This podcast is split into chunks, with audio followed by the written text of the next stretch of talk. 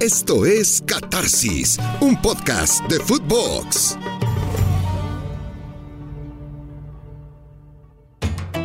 Catarsis, episodio número 5, quinto capítulo en este recorrido que hacemos en Footbox semana a semana, podcast a, podcast, escala a escala, avión a avión, barco a barco, hasta poder bajar de la embarcación en el Golfo.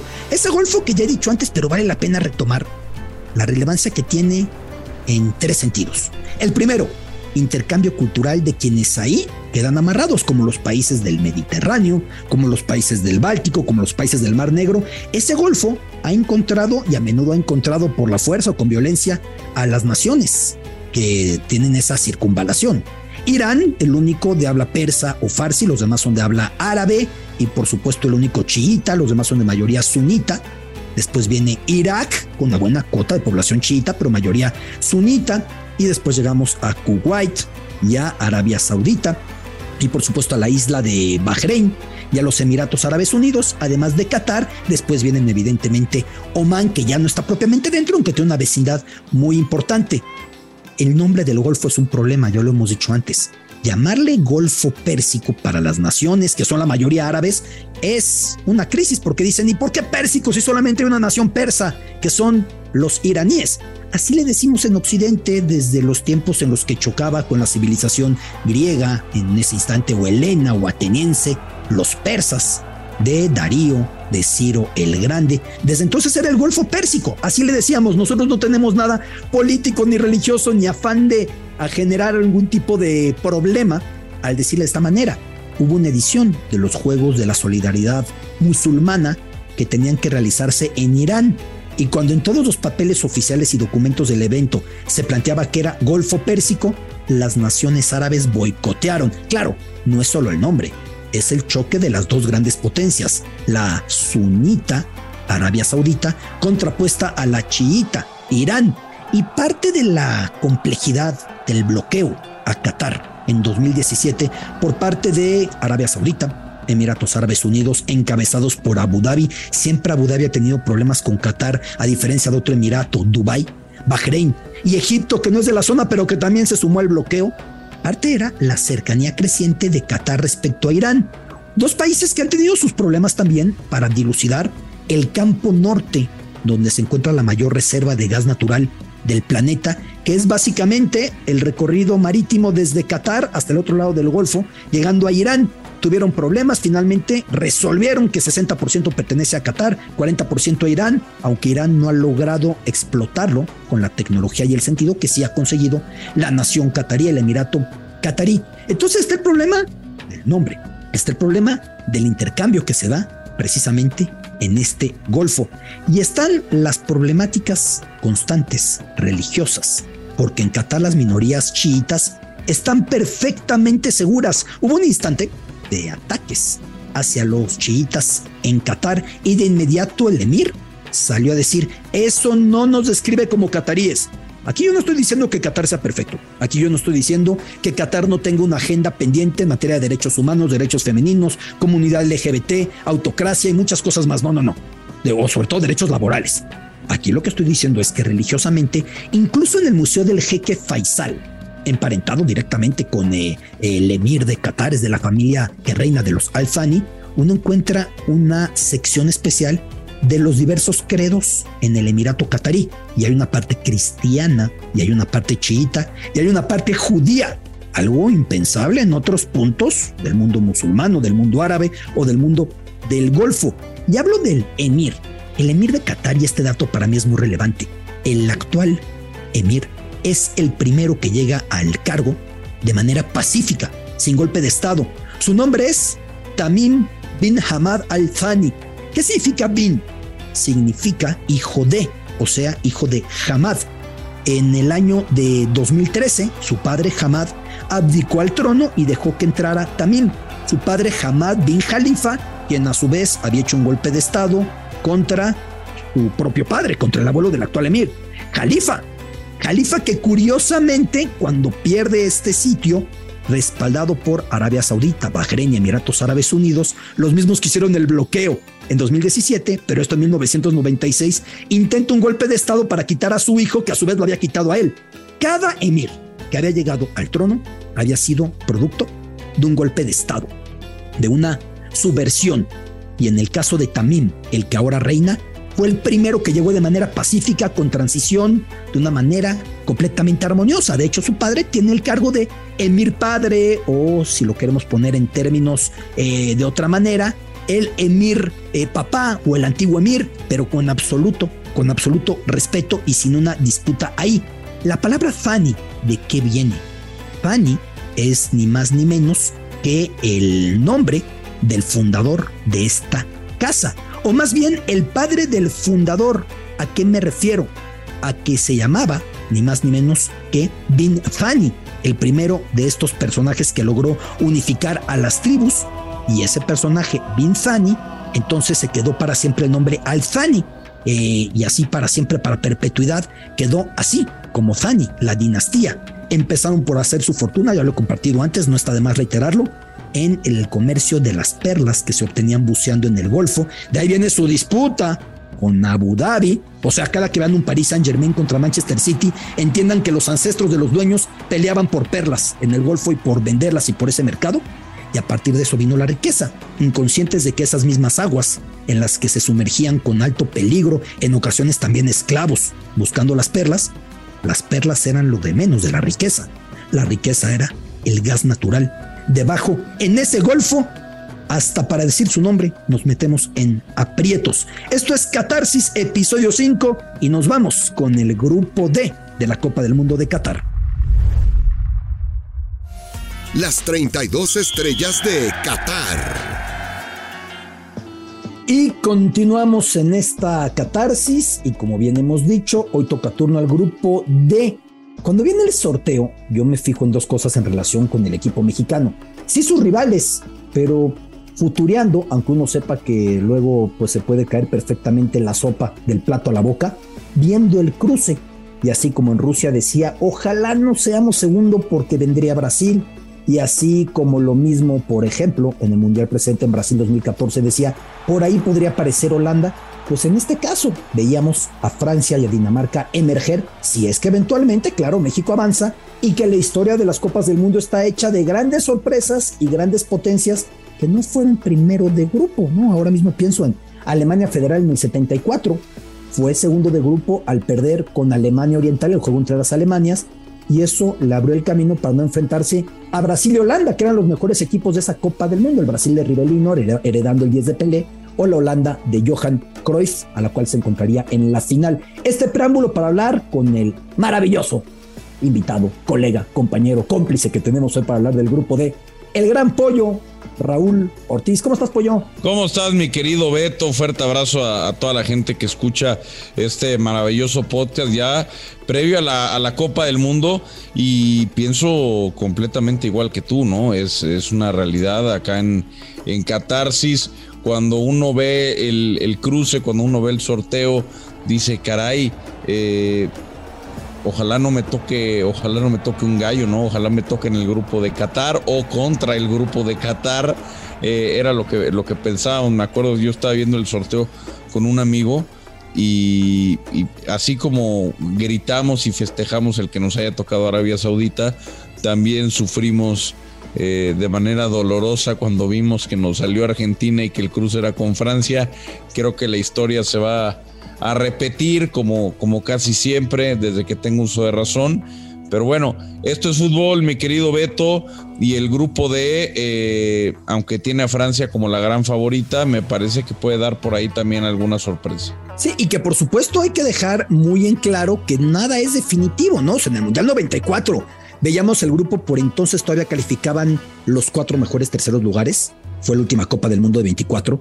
México fue líder por encima de Irlanda e Italia, que sería ni más ni menos una selección finalista, fue tercera en ese sector, un grupo rarísimo, todos, todos tuvieron cuatro unidades y ya luego México echó a perder ser líder, cayendo frente a Bulgaria, o parecido en la Copa del Mundo 2002, acaso querido apoyo de las demás asiagos recuerdos para México cuando el tricolor logra avanzar a la segunda ronda en primero de grupo por encima de Italia y todo se echa a perder con lo que sucede enfrentando al equipo de Estados Unidos. A ver, ¿Ves clarísimo a Francia como líder de grupo pollo o los resultados de los últimos meses de Francia que no han sido buenos, eh? Mucho Benzema y mucho Mbappé y jugadores emergentes como Chouameni y jugadores que van creciendo como Camavinga, Ingolo Kanté, que su última temporada no fue la mejor, pero sabemos de lo que es capaz. Pero tú ves a Francia estable o te preocupa lo último que ha pasado con el equipo de Didier Deschamps? Fíjate que sí me, sí me preocupa, Beto, sí me preocupa porque, y, va a parecer broma, y va a parecer hasta, hasta un mal análisis de quien lo escuche, pero si ven los partidos se podrán dar cuenta. Desde que llegó Karim Benzema, el equipo ha cambiado. El equipo ha cambiado su estilo de juego. Es un, es un jugador que obviamente, seguramente va, va a tener y obtener el balón de oro que es un jugador que tiene muchísima calidad, que tiene muchísimo gol, lo ha demostrado en las últimas temporadas, pero me parece que esta Francia eh, ganaba más cuando estaba Giroud, cuando estaba Griezmann y cuando tenía de un lado a Dembélé o tenía Kingsley Coman o tenía alguno de estos otros nombres importantes que tiene en la, en la delantera. Hoy con Benzema han cambiado, no les fue bien en la Eurocopa que se jugó recientemente. Eh, fueron eliminados, si mal no recuerdo, por Suiza. Y ahora en partidos de la, de la Nation League, que también son medio de chocolate, ya no lo toman con tanta importancia. Eh, son, digamos, los moleros de ellos, ¿no? Que no están tan contentos de ir a jugarlos, pero pues jugaron con Dinamarca y Dinamarca anduvo muy bien. De hecho, eh, el otro día lo ponía en mis redes sociales que para mí Dinamarca, Argentina y, Brasil son los equipos que a lo mejor llegan en mejor estado de forma a la Copa del Mundo o de los equipos que mejor llegan. No digo que Dinamarca vaya a ser campeona, eh, ojo, no lo pongo a, ese nivel con Argentina o, Brasil, pero me parece que si por ahí Dinamarca pasa líder de grupo, para mí al menos hoy no sería una, una sorpresa. A ver, es que es muy curioso lo de Francia, porque no siempre los mejores 11 hacen al mejor 11. No hay entrenador hoy que te diga, yo no llevo a Karim Benzema, Maxime que ya solucionó sus problemas con Deschamps. Creo que la culpa es más de Deschamps que de Benzema de no poder adaptar a su equipo con ese arsenal a lo que tuvo antes. Hay algo muy extraño con Francia. Mundial 98 es campeona del mundo sin delantero centro porque Stéphane Dibarc y Christophe Dugarry no hacían goles. De acuerdo. Mundial 2018 es campeona del mundo sin delantero centro porque Olivier Giroud no hacía goles, pero algo diferente hacían evidentemente y Francia no se termina de encontrar. Y otra cosa, Pollo, el máximo favorito no suele ser campeón. ¿Te acuerdas en 2018 que pasaban y con pánico porque era el primer juego de México en el Mundial de Rusia? Las cuatro alineaciones que Alemania podía poner en el Mundial. Pues puso una y la mejor que entendió Joachim Lev y perdió. Era el gran candidato a ser campeón del mundo Alemania, estarás de acuerdo conmigo, ¿no? Sí, venía. Y así vas mundial por mundial. El Brasil de 2006, Ronaldo, Adriano, Ronaldinho, Kaká, ese equipo de Brasil era una locura. No, o sea, el máximo favorito no suele ser campeón, pollo. Es correcto, y, a lo mejor en las apuestas, eh, Francia es el máximo candidato, Brasil, Argentina, pero bueno, de pronto llegan estas elecciones que, que sí, ya han ganado, el, ya han ganado el, torneo, pero que no llegan como las principales candidatas y por ahí pueden dar eh, la gran sorpresa. Ojo, Igual, igual y me equivoco, pero a ver, creo que el equipo más completo del Mundial lo tiene Francia. Para mí el equipo más completo línea por línea lo tiene Francia, pero creo que han, han cambiado. Ahora, hay algo que es por, por primera vez, Beto. Se juega en noviembre y diciembre el Mundial. Es decir, los jugadores no van a llegar reventados de una temporada larguísima, de 800 viajes, de 60 partidos, de presiones por ganar o perder títulos. Es decir, en noviembre van a llegar calientitos todos. No van a llegar como los vimos al final de la temporada pasada cuando se dio la Nation League de Francia contra Dinamarca, que Dinamarca hizo grandes partidos. Eh, a pesar de que hicieron una eliminatoria casi perfecta los daneses, me, me, parece que ese puede ser el factor diferencial de esta Copa del Mundo. Ah, e, e, es muy, muy curioso lo de los daneses. Son campeones de Europa en el 92, sin planeación previa. O sea, esto es para romper estereotipos, ¿no? ¿A qué voy? Normalmente dices, tuve una planeación muy sólida, una estructura, un proyecto. Fueron campeones de Europa en el 92. Había calificado Yugoslavia en los últimos estertores del país justo cuando viene la Eurocopa, decide la UEFA por sanciones de la ONU que Yugoslavia no puede acudir. no puede acudir. Y entonces eh, Yugoslavia no va y los daneses se encontraban de vacaciones. Para colmo, el mejor futbolista de Dinamarca en aquel momento era Michael Laudrup. Y Laudrup estaba peleado con el entrenador. Va su hermano Brian, va Peter Schmeichel, el padre de Casper, a la portería. Y son campeones derrotando a la Holanda de Van Basten y de Gullit, derrotando a Alemania Federal, que venía de ser campeona del mundo con Mateus, con Klinsmann. Y el otro estereotipo que rompe el año pasado en la Eurocopa de Naciones, si antes de esa Eurocopa, querido Pollo, que fue en varios países, alguien te hubiera dicho, dime figuras de Dinamarca, yo pienso que difícilmente alguien, yo no, hubiera dicho más que Eriksen. Era Eriksen y ya. Sin Eriksen, por lo que vive en el primer partido, estuvo muerto clínicamente, lo reviven, una bendición de Dios. Sin Eriksen, el equipo llega a semifinales, como para romper todo paradigma esta selección de Dinamarca y para pensar que algo puede pasar con ellos, ¿eh? Sí, de acuerdo. A ver, tienen, tienen algunos jugadores de calidad. Obviamente lo de Eriksen hoy es eh, superlativo. Es un jugador que acaba de firmar por el Manchester United después de lo que le sucedió en aquella Eurocopa y su paso por el Brentford eh, después de desvincularse del Inter de Milán. Me parece que eh, ha hecho una gran temporada y se ha ganado la posibilidad de ir a otro club de élite.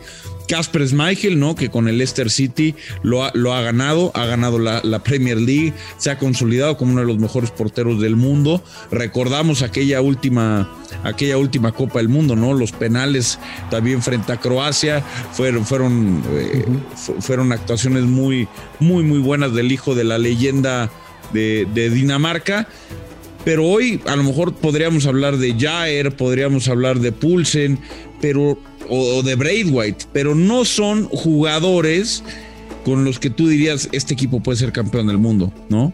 O sea, creo que siempre le vamos a poner ese caballito negro ahí en la, en la estampita de, de, Dinamarca. Sí, sí, sí, es, es, algo muy curioso y eso habla muy bien del proyecto, porque es un grupo muy compacto, como la Suiza que echó fuera Francia de la Eurocopa pasada, es un grupo muy compacto y yo sí pienso que Dinamarca es candidato a una actuación muy relevante en esta en esta Copa del Mundo.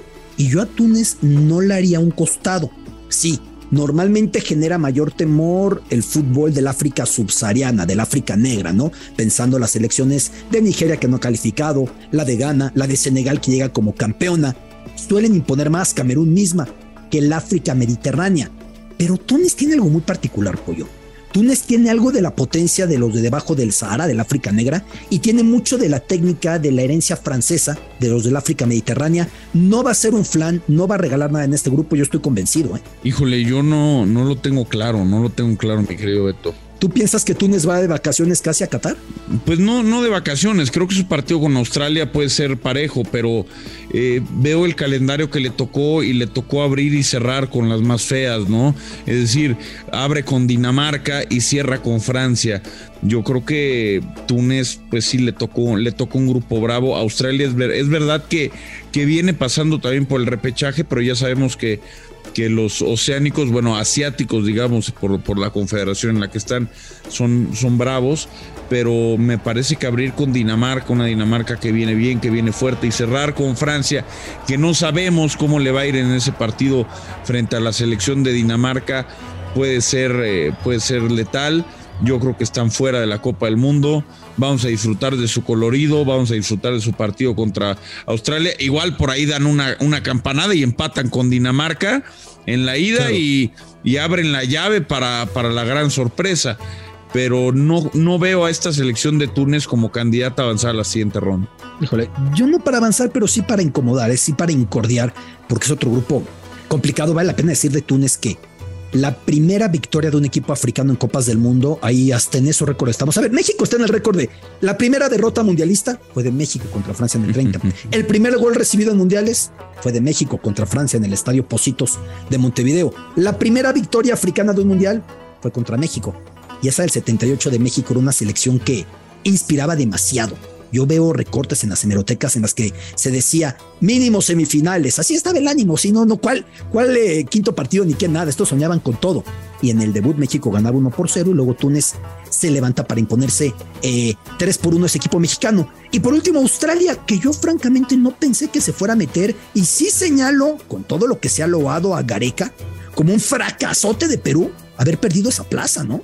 Yo coincido. Eh, antes de ver el partido, yo no, no veía posibilidad de que Australia eh, avanzara. Es verdad que, Australia casi siempre ha sido un, rival complicado para eh, los, equipos del continente. A ver, México se enfrentó también, creo, si mal no recuerdo, en la Copa Rey Fad, ¿no? en diferentes ocasiones a, a la selección de Australia, incluso perdiendo partidos. Pero, caray esta selección de Perú tenía, tenía ese algo más que, no era solamente fútbol, era motivación, tenía una, una inercia. Australia sí venía de pasar por ciertas eliminatorias extra contra Emiratos Árabes Unidos, pero no tiene una, una figura como las tenía antes, ¿no? Como, como con Cahill. Así que a mí me sorprendió Tristemente ya no vamos a poder ver bailar a ese portero, porque ya cambiaron la regla y ya no lo van a dejar atajar. Cada vez va a ser más complicado ver a estos porteros generar ese tipo de distracciones. Los van a, los van a atornillar a la línea de cal, que ya no es de cal, pero yo sigo diciendo que es de cal, y, y no los van a dejar prácticamente moverse. Australia aguantó, creo que es un equipo que defensivamente puede causar problemas. Y ojo, ojo con Australia puede ser un equipo que a balón parado particularmente pueda causar problemas. Si Francia y Dinamarca se confían, Australia puede hacer la chica, ¿eh? Sí, sí, sí. yo lo veo menos factible que con Túnez, pero si Francia y Dinamarca van flojitos, por ahí le da un susto. Eh, vale la pena decir de Australia lo que tú dices, que no tiene ya estrellas como Cahill, el autor de golazos en Copas del Mundo, en otro momento Harry Kewell, Mark Viduca, eh, Aurelio Bidmar, esta Australia parece con mucho menos recursos y consecuencia de eso fue que padeció para meterse al mundial en una zona que es débil, la asiática, y que para colmo en el playoff de esa zona frente a Emiratos también se vio al límite. No le vemos gran cosa a Australia más que un despliegue eh, físico. Si gustan entender más de estas elecciones, reitero, en Biblioteca Footbox, otro podcast que tengo el privilegio de tener aquí en Footbox, querido Pollo, cada viernes voy repasando pues una historia un tanto política, un tanto cultural de las elecciones y cómo en Australia se fue dando el fenómeno y por qué le llaman walk ball. Walk es un término peyorativo hacia las migraciones en Australia del sur de Europa eh, eh, y por ser un deporte que jugaba la gente que llegaba de esas minorías demográficas, fue que se le puso walkball y así le llaman. Pero hablamos de todo eso. Yo no veo Australia adentro. A ver, mi pronóstico, querido Pollo, a ver si coincides. Creo que Francia va a ser primero y Dinamarca va a ser segundo. Con ello no te digo que vea Francia para campeona mundial o no, si no va creciendo conforme avance el certamen. Pero sí la veo avanzando como primera. ¿Coincides o tú crees que esto se rompe en el grupo? Ay, es que no sé si quiero eh, escucharme soñador con un, con un Dinamarca primero de grupo. No sé si es eh, algo que quiero ver un Dinamarca-México en octavos de final para sentirme con mayores probabilidades de algo, pero como bien decías al inicio de este, de este podcast en Catarsis, eh, primero que pase México y después vemos a cómo nos toca. Así que coincido, creo que Francia va a ir del líder de grupo, segundo lugar Dinamarca y bueno, Túnez y, Australia a seguir viendo la Copa del Mundo desde su casa, pero creo que va a ser un grupo divertido, ¿eh? Creo que va a ser un grupo divertido porque siempre que, siempre que hay esta diversidad de culturas, esta diversidad física, ¿no? Esta diversidad en estilos de juego, eh, se suelen dar muy buenos partidos. Yo tengo plena confianza en que este Mundial de Qatar va a ser espectacular. A ver, querido Pollo, te hago una pregunta. ¿Qué pasaría? Esto es especular si Francia es campeona del mundo. La gente dice, si Cristiano es campeón del mundo, si Messi es campeón del mundo, ya no podemos discutir. ¿Y Benzema? ¿Y Mbappé con dos títulos? O sea, ¿cómo quedarían los escalafones mundialistas si eso sucediera, Pollo? Mira, yo creo que ojo con Portugal, ¿eh? Ojo con Portugal porque... Un equipazo, pero su entrenador sigue jugando como si fueran equipo chico. exacto, necesitan a otro entrenador que no sea Fernando Santos. Yo creo que Mbappé puede, puede, ojo con lo que voy a decir, ¿eh? Puede recrear una historia similar a la de O'Reilly Pelé con el paso de los años. Hmm. Ser campeón del mundo. No digo que sea mejor o que sea peor. No, no, no, no, no. Una historia, una historia en la que se vuelve campeón de todo, en la que se hace campeón de todo en su país, en la que se hace campeón de todo con su país. Obviamente le falta tema de, de Eurocopa, que no le ha podido ganar, pero Ojo, eh, porque si salen bicampeones del mundo, me parece que Mbappé, dada su juventud, va a empezar a entrar en la conversación de los mejores de la historia con el paso de los años. ¿Cuánto tiempo tiene que no hay un futbolista que gane dos mundiales? Nos tenemos que remitir al Brasil campeón en 2002 en Corea-Japón, que tenía sobrevivientes del Brasil del 94. Ronaldo Nazario no jugó minutos, pero fue parte del plantel campeón con Carlos Alberto Parreira y por supuesto el gran Cafú, que estaba en ese grupo.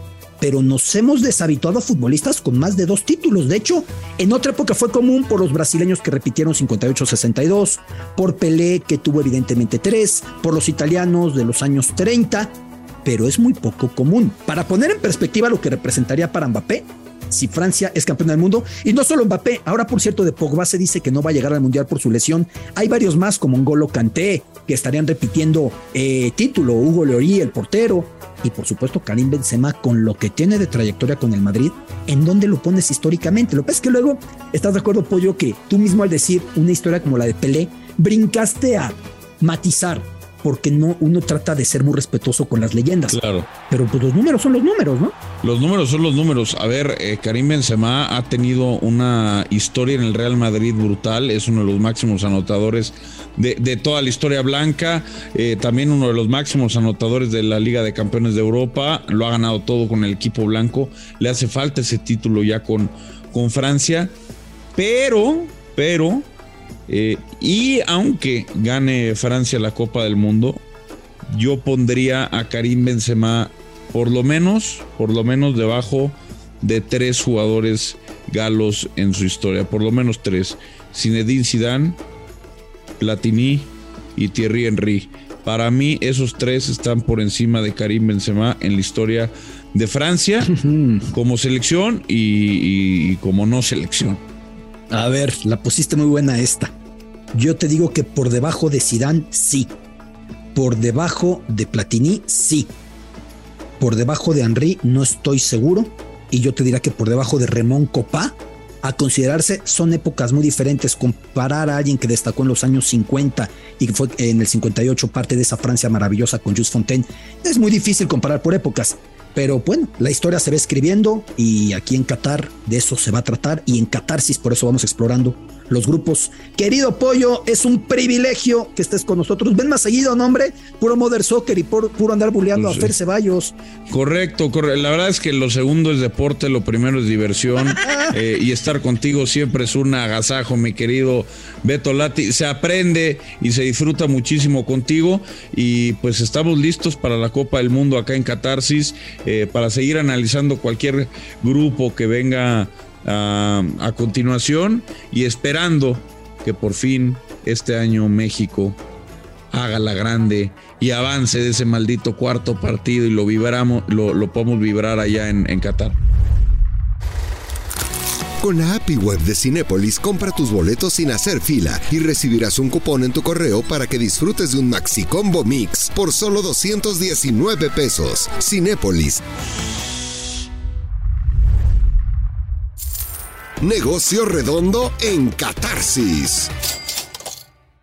Querido pollo, un abrazote y el pollo suelta la pelota y de inmediato yo toco de primera intención para el hombre que entra a la cancha, el mister con el negocio redondo. Queridísimo Iván Pérez, qué placer tenerte con nosotros. Escuchaba seguramente con atención lo que charlaba con el pollo Ortiz, pero tú tienes otros argumentos y estos argumentos pues van con muchos ceros, querido mister. ¿Cómo estás, Iván? Hola, Alberto, ¿cómo estás? Un placer. Muchísimas gracias por permitirme estar una vez más aquí en Catarsis. A ver, el negocio redondo en Qatar, el grupo D Mister, corrígeme si me equivoco. ¿Es Francia la selección más cara de este mundial? ¿O la argentina, la brasileña, alguna otra pueden estar por delante en el valor? Como tú siempre especificas, ¿no? Cada quien puede decir lo que vale su jugador, pero existen paradigmas y algoritmos para fijar cuánto debe valer cada futbolista. ¿Es la selección más cara de esta Copa del Mundo? O sea, si se ganara dependiendo lo que te han valuado, ¿Francia ya sería campeón? No, eh, es la segunda más valiosa. La primera es el equipo de Inglaterra. Otra vez no estoy de acuerdo, mister. Pero, perdón, perdón, me dejé ir, me dejé ir. Eh, pero bueno, eh, la selección de Francia vale 1.100 millones de dólares, la selección inglesa 1.250 millones de dólares. Esa es la diferencia entre ambas. Pero bueno, hay que, hay que acotar que la evaluación de un futbolista se hace de acuerdo a a diferentes eh, algoritmos, es decir, no solo es el valor de su carta, también, por ejemplo, posición, eh, tiene que ver muchísimo eh, el, tema de los contratos que tienen firmados hasta la extensión, las edades, es decir, son cuatro o cinco factores que es lo que le dan la, la evaluación a un jugador. Y ya en suma, pues ahí Inglaterra y no es... Em, reciente, eh, que Francia es el segundo lugar en esta lista de los más valiosos. Está en, pues yo creo que un par de años que dejó de ser Francia la selección más cotizada respecto a los jugadores. También tiene que ver mucho a quienes convocan, ¿no? Obviamente, ¿no? Pero eh, en este momento, sí, Inglaterra es la más valiosa, Francia en, en, segundo por mucho del resto de las selecciones que están en el grupo, ¿no? Australia, por ejemplo, Dinamarca, 291 millones de dólares, eh, Australia 51.3 y Túnez 43 millones de dólares. Australia por delante de Túnez. Es curioso porque con el pollo yo veía más factible que Túnez logre incordiar a sus rivales que la selección australiana. Los números dicen algo diferente. Eh, Iván, la selección danesa es un grupo muy compacto y quizá ahí está su fuerza, ¿no? Es un equipo que tú mismo explicas la evaluación que tiene. Sin embargo, han jugado muy bien. Y yo insisto, la prueba primordial es que en el 92 fueron campeones de Europa después de no tener siquiera plan, ya lo explicaba, y no estaba Mijael Laudrup y que el año pasado en la Eurocopa de Naciones fueron semifinalistas, no estaba Christian Eriksen. Ese es el valor de un equipo también, ¿no? Sí. Pese al número o que no importa el número. Sí, en selecciones, como lo hemos dicho, no importa el número. Y importa más el trabajo de mediano y largo plazo. Te, platico el caso de los daneses. Ellos tienen un plan que inclusive está disponible en su sitio web, que es de cara al 2025. Eh, dentro de ese plan, eh, hay diferentes puntos, ¿no? En términos deportivos, eh, su idea es estar entre las cuatro selecciones más importantes del mundo en ese año ya. Eh, obviamente pelear y competir por ganar euro y lo dicen tal cual, ¿no? Es ganar también un mundial o estar en ese selecto grupo de cuatro.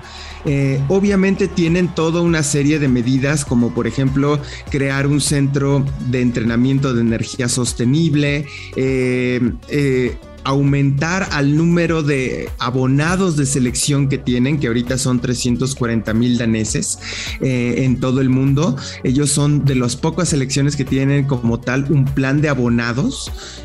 son muy pocas las selecciones. Ellos tienen pues ya una muy buena cantidad.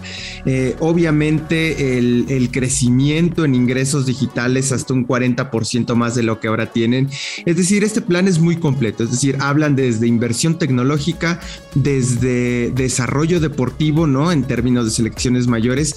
Y un punto que es importantísimo es el desarrollo, la captación y la educación infantil. Eso es lo que tienen los daneses. A ver, veamos los rankings que pone el Banco Mundial o el FMI, pues están ahí siempre, ¿no? Los daneses arriba en términos de calidad de vida con ciertos parámetros. Entonces es consecuencia el desarrollo social y es consecuencia la educación, o más bien, es consecuencia este proyecto futbolero del desarrollo social y de la educación y de cómo han canalizado a su población con las diversas minorías. Totalmente. Si hay algo que, que los daneses eh, le han enseñado al mundo, ¿no? Es obviamente el, respeto y la diversidad eh, y bueno, no solo vemos, por ejemplo, eh, en el fútbol, hoy ya en otros deportes vemos a atletas de negros, ¿no? Corriendo en, mundiales de atletismo, por ejemplo, representando a Dinamarca, cosa que antes hace 20, 25 años no, no ocurría.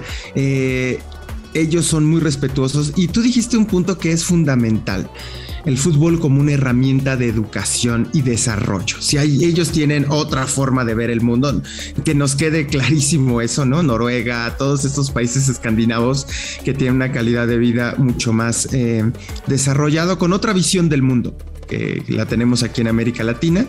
Entonces, para ellos el fútbol es educación y es desarrollo. Y por supuesto, cuando le metes eh, tecnología, cuando le metes planes de entrenamiento, pero además le metes eh, desarrollo deportivo, pues bueno, se crea una ecuación bastante, bastante poderosa. Me hiciste pensar en el gran Wilson Kipketer, aquel atleta keniata que terminara compitiendo para Dinamarca y ganara la plata en los 800 metros en Sydney y el bronce en Atenas 2004 bajo bandera danesa, parte de esa multiculturalidad reflejada en el fútbol. Última, querido Iván, Eh, sé que has hecho muy buenas publicaciones porque te lo a menudo y aprendo muchísimo con lo que investigas y, publicas sobre el proyecto francés de Clairefontaine. Sí. Hay que resaltar que Francia no calificó a la Copa del Mundo del 90 en Italia no calificó a la Copa del Mundo del 94 en Estados Unidos, el episodio dramático de la derrota frente a Israel primero y luego frente a Bulgaria. Le faltaba un punto y quedaban dos partidos. y en el último minuto, ¿te acuerdas? Creo que fue Kostadinov el que los elimina de la Copa. el gol. Eh, y ya luego fue anfitriona. Ahí Francia, en vez de decir, pues es que fue de último minuto, fue mala suerte, claro. se puso las pilas y tiene para mí el proyecto más ambicioso del planeta fútbol. Pero cuéntanos, por favor, mister. Sí, totalmente. Creo que Francia es, a ver, ellos inclusive tienen un hub de innovación. Eh, y ahora regreso al tema de, de la captación de talento y tal, porque ese hub de innovación son diferentes áreas que captan a talento nacional y extranjero para crear proyectos, crear startups, crear tecnología, crear en, seis o siete puntos, que es entrenamiento, acondicionamiento mental, nutrición, eh, recuperación y lesiones, reeducación del fútbol y tecnología. Esas son las áreas que tiene este eh, hub de innovación donde invierte la federación, pero obviamente gana muchísimo. Hoy en día, desde métodos de entrenamiento hasta softwares que les ayudan a los futbolistas a conocer sus datos o softwares que facilitan mejores ingresos económicos. Es decir, la Federación Francesa invierte en, en, esto que hoy en el mundo está muy de boga, que son las startups, para desarrollar y para permitir el el auge en todos los puntos. Es decir, así como puedo yo comprar un proyecto de un chaval de que me va a ofrecer cómo recuperar a jugadores, también cómo obtener más dinero, pero también cómo poder yo eh, generar eh, datos, ¿no? Uno de los puntos y que será en otro, en otro podcast que hablemos, eh, una de las preguntas que, que nos hemos hecho es, ¿un data science puede ganar una Copa del Mundo? Según los datos, en 10 años. Moneyball. Puede que sea. Bueno, puede estar un data science sentado en la banca de junto al entrenador de cualquier selección nacional. Y si hay un país que es de los primeros que lo pueden hacer, es justamente Francia con este hub de innovación. Dejar claro que Claire Fontaine ya alumbró, ya dio a luz dos títulos mundiales, el del 98 y el de 2018, y los que faltan. Mister, como siempre cerramos, ¿Quiénes dos califican en qué orden del grupo D? A mí me parece que Francia y Dinamarca. Aquí yo lo veo mucho más, más pintado. Excelente, querido Iván Pérez, siempre es un privilegio platicar contigo. Me devuelve la pelota en catarsis y de primera intención, como no lo podría hacer en la cancha porque mi técnica no me da para eso, toco para Joshua Maya, otra forma de ver el dinero. Ya vimos los algoritmos y Joshua no le importa el algoritmo, le importa ganar, le importa reproducirlo, generarlo. ¿Cómo estás, Josh? Place of the Week, ¿cómo andas? Ganando en Qatar. Mi querido Beto, qué gusto estar de nuevo contigo en Catarsis. Gracias por el espacio para esta parte de apuestas de Money Show. Eh, el grupo D, el que será el grupo cruce en contra del grupo de México, en el que yo me voy a arriesgar, Alberto Lati. Me voy a arriesgar. Tú, este coqueteando con Dinamarca más que tu doble con Kate Upton, vale la pena decir quién es. ¿Quién es? Justin Verlander. Justin, sí se parece. Sí, Justin Verlander, que digo que es mi, mi brother from another moderno, porque nos parecemos por ahí. Este, sí, algo parecido. La verdad es que sí, la verdad es que sí estoy enamorado de, de la selección danesa. Ya sé que de Kate Upton, pero perfecto. Este, eso no te lo puedo decir aquí porque mi esposa escucha catarsis, ¿no? Saludos, Perla. Un abrazo. Pero a ver, la selección danesa, ¿por qué te tiene tan enloquecido? Primero que nada, la, la eliminatoria que tuvieron. Casi, casi inmaculada, ¿no? Tenían en algún momento 27 puntos de 27 en estar sin haber recibido un gol. Ya después clasificados recibieron gol y ya, ya hubo un partido que no lo ganaron, pero, pero una eliminatoria prácticamente inmaculada que independientemente de que si tu grupo de eliminatoria era no tan fuerte como fue el de Dinamarca, de todas maneras es dificilísimo lograrlo, ¿no? Te digo, en algún momento 27 puntos de 27 puntos con cero goles recibidos en contra. Y después me parece que el punto de inflexión clarísimo fue en la, en la Euro, ¿no? En donde pierden en contra de, Finlandia 0-1 en el primer partido. Eh, es, si no mal recuerdo, el tema de Eriksen, ¿no? Sucede en ese juego. En, el segundo partido pierden 1-2 contra Bélgica, pero sí se vio una Dinamarca espectacular. El tercer partido le ganan 4-1 a Rusia. estos dos primeros partidos, perdón el paréntesis, Josh, no da parámetro para nada. O sea, ese grupo no estaba para jugar el segundo tiempo contra Finlandia y por supuesto tampoco contra Bélgica después. No estamos de acuerdo, pero bueno, luego también se utiliza un momento tan trágico como una terapia de choque y de unión y ya se levantan y es a lo que va. Exacto, exacto. Le ganan el tercer partido 4-1 a Rusia. En octavos de final 4-0 a Gales, en cuartos de final 2-1 contra la República Checa y después pierden 2-1 en Inglaterra, contra Inglaterra en semifinales, dando un verdadero partidazo, ¿no? Ya después en los amistosos y en la Nations League, Dinamarca se vio muy bien, inclusive ganándole a Francia, que es el rival de grupo. Le ganan 2 1 en la Nations League a Francia se vieron, la verdad, bastante bien. Y del otro lado, Beto veo a una Francia en decadencia, así lo, lo interpreto yo. Empezando también desde la Eurocopa del año pasado, este, sí ganan 1-0 contra Alemania, pero apenas 1-1 contra Hungría, 2-2 con Portugal y en octavos de final, recordemos, en un partidazo pierden contra Suiza después de irse arriba 3 a 1 al minuto 75. Algo que difícilmente pensarías que le puede pasar a un campeón del mundo. Por eso yo no voy a ir con Francia para ganar el mundial.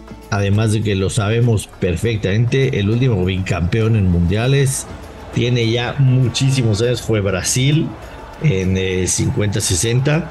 Eh, la realidad es que no veo, no, 58-62, no veo definitivamente que Francia pueda repetir un, campeonato del mundo, así que no le voy a meter por ahí. Te voy a dar los momios, nada más para que, para que los tengamos claros. Francia para ganar el mundial paga más 600, es la tercera favorita detrás de Brasil e Inglaterra. No lo comprarías. No, definitivamente no. Así como el de Argentina lo compraste en una evaluación mejor, este ni lo volteas Así a ver. Así es, ni lo volteé a ver. Atrás de Francia está Dinamarca con más 2800. Pese a que creo que para que Dinamarca gane el mundial tienen que pasar muchísimas cosas raras. una cosa es una actuación memorable, que fue semifinalista y todos aplaudimos, o fue cuartos de Pero final. es otra cosa. Sí le metí unos pesitos a que Dinamarca gane el mundial, no pensando que Dinamarca va a ganar el mundial, sino que puede llegar a cuartos de final, incluso semifinales y en ese momento esa apuesta inicial me va a ayudar a ganar dinero de alguna manera porque voy a jugar ya con los rivales directos. Le puedo apostar a su rival en cuartos, le puedo apostar a su rival en semis y asegurar ganancia. No sé si me expliqué. Esa es la manera en la que estoy pensando esta apuesta con Dinamarca porque sí creo que va a llegar por lo menos a cuartos de final. Y te voy a decir una cosa, porque creo que va a llegar a cuartos de final, porque yo creo que van a ganar su grupo van a ganar su grupo y su cruce va a ser con México o con Polonia, no va a ser con Argentina como todo el mundo pensaría. Yo sí veo una Argentina en contra de Francia en octavos de final y esta es una de mis buenas apuestas para este, este grupo en donde, para darte una idea, que Francia gane su grupo paga menos 200 pero que Dinamarca gane su grupo paga más 300. Yo veo mucha paridad, no en los no en los nombres de selecciones, obviamente, ¿cómo estás comparando a Francia? Yo veo mucha paridad en la actualidad de estas dos selecciones, así que me la voy a jugar con que Dinamarca gana el grupo D, que tiene una paga de más 300, a mí se me hace bastante atractiva y creo que Dinamarca le puede compartir de tú a tú, seguramente en ese partido en el que jueguen en el partido en la fase de grupos, ahí se definirá, ¿no? Pienso que, se va a definir ahí. Así que les recomendaría apostarle un poquitito el cambio que tienen en la bolsa de redes del pantalón a Dinamarca, campeón del mundo, no pensando en ganar ese ticket, sino que en cuartos de final o semifinales les dé a ganar y que Dinamarca gana su grupo. Yo no veo, eh, nuestro querido productor, que también es productor de Money Show, dice que Francia no pasa ni de la fase de grupos, la maldición del campeón. Yo veo muy difícil que Australia, que paga más 25.900, o Túnez, que paga más 35.900, le quiten el lugar a, Francia, sinceramente, para avanzar de grupo. Pero había que decirlo, ¿no? Porque el productor está entercado que, que así va a suceder. Así que interesante el grupo de, de, de, de dedo, Beto Lati. Sí, a ver, lo mismo parecía inviable que la selección italiana, campeona del mundo en 2006, con Pirlo y con Totti y con todo el arsenal que traía y como fue en la portería, no avanzara a la siguiente ronda cuando defendió el título en Sudáfrica 2010. Era un grupo facilísimo. Correcto. Paraguay, Eslovaquia, por cierto, Paraguay, dirigido por un tal Gerardo Martín. Tata Martino. Paraguay, Eslovaquia y Nueva Zelanda. Italia terminó esa fase de grupos Así es. en último lugar. Después, o sea, después de haber sido no parece campeón. viable que Francia se quede ahí, pero si vemos precedentes, o sea, también Agustín, nuestro productor, tiene elementos. Sí. El campeón defensor viene sufriendo mucho en este siglo cuando sale a defender tu título. Sí. Es- es- eso es muy claro, ¿no? O sea, en 2010 lo que cuento de Italia. En 2014 tú veías el grupo de España con Holanda, con la selección de Chile, decías, no, se le va a complicar a España. Porque España además había ganado la Eurocopa 2012. Correcto. Era un equipo en perfecta vigencia. Correcto. Y todo se le derrumbó. Se quedó ahí. O en 2018 lo de Alemania. Vamos, son datos relevantes. Veamos cómo sucede. Querido Joshua, te mando un abrazote. Gracias. Un, un último detalle que no hemos platicado. En el tema de los goleadores, ¿quién va a ser el goleador del mundial? Lo traigo a colación porque A ver. Harry Kane es favorito con más 740. Lo que a mí me brinca es que el segundo favorito sea francés, Kylian Mbappé con más 840 y Karim Benzema más 1200. Algo que no tiene lógica. Si uno va a meter goles, le va a quitar los goles al otro. Entonces, ¿cómo me pones a dos seleccionados que representan la misma camiseta como segundo y tercero favorito? Así que si se van a meter en los goles, no recomiendo a ninguno de los franceses porque es ilógico pensar que dos jugadores de la misma selección van a tener la cantidad de goles necesaria para ser campeones goleadores bota de oro del próximo mundial. Gracias, Beto. Es un privilegio. Te mando un abrazo enorme, querido Josh. Este el Money Line para que vean en dónde ponen y cómo ponen. Me está evangelizando y me estoy espantando, ¿eh? Yo no sé qué vaya a pasar conmigo si tengo problemas económicos. Tenemos un acuerdo, tenemos un dónde. acuerdo. En el mundial no vas a apostar, pero si nos va bien en el mundial, ya después nos vamos a sentar a dar clases más intensivas. Te mando un abrazo enorme, Joshua Gracias, con Beto. el Money Line Show, que además lo pueden ver en Fox Sports y lo pueden seguir también en su podcast aquí en Footbox y a cada edición de Catarsis, porque aquí nos interesa ver el Mundial desde todos los ángulos. El cultural, el lingüístico, el político, pero también el futbolístico, también el financiero y por supuesto el de las apuestas. Así se dice en árabe. Un gran viaje por Qatar, el que hemos tenido en esta quinta emisión del podcast Catarsis en Footbox, pero no nos podemos ir sin dejar algo de aprendizaje en relación con los números. ¿Cómo contamos en árabe? Lo primero que es importante decir, existen tipografías diferentes, caracteres diferentes para escribir los números como tal, no para colocarlos en letra. Vamos, esto es importante decirlo porque luego pensamos que los números son universales en la manera en la que nosotros los hacemos en Occidente, ¿no? Que los números no cambian de cómo se escriben en español y en francés y en alemán y en ruso y en griego. Los números son los números. Bueno, en japonés, por ejemplo, se escriben diferentes los números y en árabe también. Pero ¿cómo se dicen? Vamos a contar los números. Wahid, 1. Isnan, 2. Falafa, 3. Arba, 4. Hamza, 5. Sita, 6. Saba, 7. Tamania, 8. Tisa, 9. Y cerramos la cuenta con Ashra, 10. ¿Cómo decir que un partido ha terminado 3 por 1? Mubarak Kurat al-Qadam, Mustafa Falafa y la Wahid. De esa manera, Mubarak Kurat al-Qadam, el partido de fútbol, Mustala terminó, Falafa y la Wahid, 3 a 1. Y de esa manera nos despedimos. Muchísimas gracias. Hasta la próxima semana en Footbox, siempre en Catarsis, rumbo a la Copa del Mundo 2022. Esto fue Catarsis con Alberto Lati, exclusivo de Footbox.